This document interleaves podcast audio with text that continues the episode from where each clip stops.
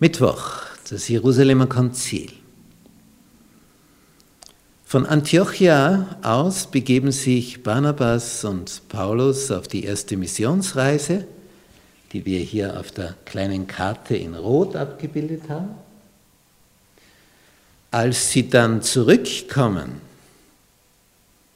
und begeistert berichten, dass da neue Gemeinden gegründet worden sind, in einem anderen Antiochia in Galatien, in Iconium, Lystra, Derbe, vier Gemeinden entstanden. Dass in Salamis auf Zypern auf der Insel der Statthalter der Insel Christ geworden ist. Also die Nummer eins der Römer auf Zypern. Ich meine, das, das sind Dinge, ein römischer Statthalter, der Chef von ganz Zypern, Christ geworden. Ich meine, solche Erfahrungen haben Paulus und Barnabas gehabt. Und die berichten das jetzt in Antiochia. Und jetzt würde man meinen, jetzt sind alle nur mehr glücklich und froh, so war es auch, bis, bis, was passiert ist? Hier sind ja auch Pharisäer, einstige Christen geworden. Paulus war ja auch ein Pharisäer, also diese strenge Sekte. Und die wandern hinauf bis nach Antiochia und schauen sich das da mal an, diese strenggläubigen Juden, die jetzt Christen geworden sind. Dann merken sie, das ist ja ein Saustall hier diese Heiden, die Christen geworden sind, die sind ja nicht einmal beschnitten. Die müssen jetzt zuerst Juden werden, bevor sie Christen werden können. Die haben ja nicht einmal die Vorstufe hinter sich gebracht. Es ist ja eine Katastrophe, wie es da zugeht. Und die sagen,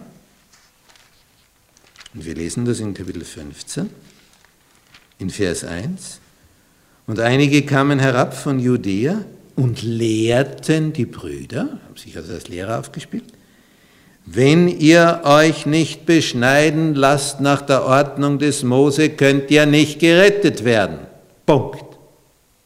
Jetzt ist dieser Schock, eine Schockwelle geht durch Antiochia und äh, diese christliche Gemeinde hinein. Ihr könnt nicht gerettet werden, wenn ihr nicht Juden vorher geworden seid. Und Paulus und Barnabas widersprechen. Und die sind ganz heftig und sagen, doch, das ist so. Ihr werdet nicht gerettet. Lasst euch nicht beschneiden, werdet eben nicht gerettet. Jetzt werden die unsicher. Und bitten Paulus und Barnabas, dass sie nach Jerusalem gehen und das klären, ob die Apostel in Jerusalem das auch so sehen wie Paulus und Barnabas oder ob sie es so sehen wie die, die da aus Jerusalem gekommen sind, die einstigen Pharisäer und Abgesandte werden noch mitgeschickt. Und dann tagt in Jerusalem das Apostelkonzil. Das heißt, als man sich lange gestritten hatte, steht der Petrus auf und erzählt die Geschichte mit Cornelius, dem römischen Hauptmann. Sag ich, wollte nicht hin. Aber Gott hat gesagt, geh. Aber der Hammer war dann der. Der Heilige Geist fiel auf die unbeschnittenen Römer. Sagt, wer war ich, dass ich hätte den Geist wehren können? Die konnten in Fremdsprachen reden, wie wir zu Pfingsten. Gott hat entschieden, nicht ich. Er hat es gemacht. Hat mich rechts überholt. Und der Jakobus steht dann auf und sagt, indem er Amos 9 zitiert, es ist im Wort Gottes Wort Gottes ist es angekündigt, dass die Heiden kommen werden. Unbeschnittene. Und nicht erwartet wird, dass sie beschnitten werden. Und dann werden ihnen nur vier Dinge auferlegt. Und das war der Vorschlag und so wurde dann auch abgestimmt. Denn es gefällt dem Heiligen Geist und uns, heißt es hier in Vers 28. Euch weiter keine Last aufzuerlegen, euch aus den Heiden heraus, ihr Christen, die ihr das gewandt seid.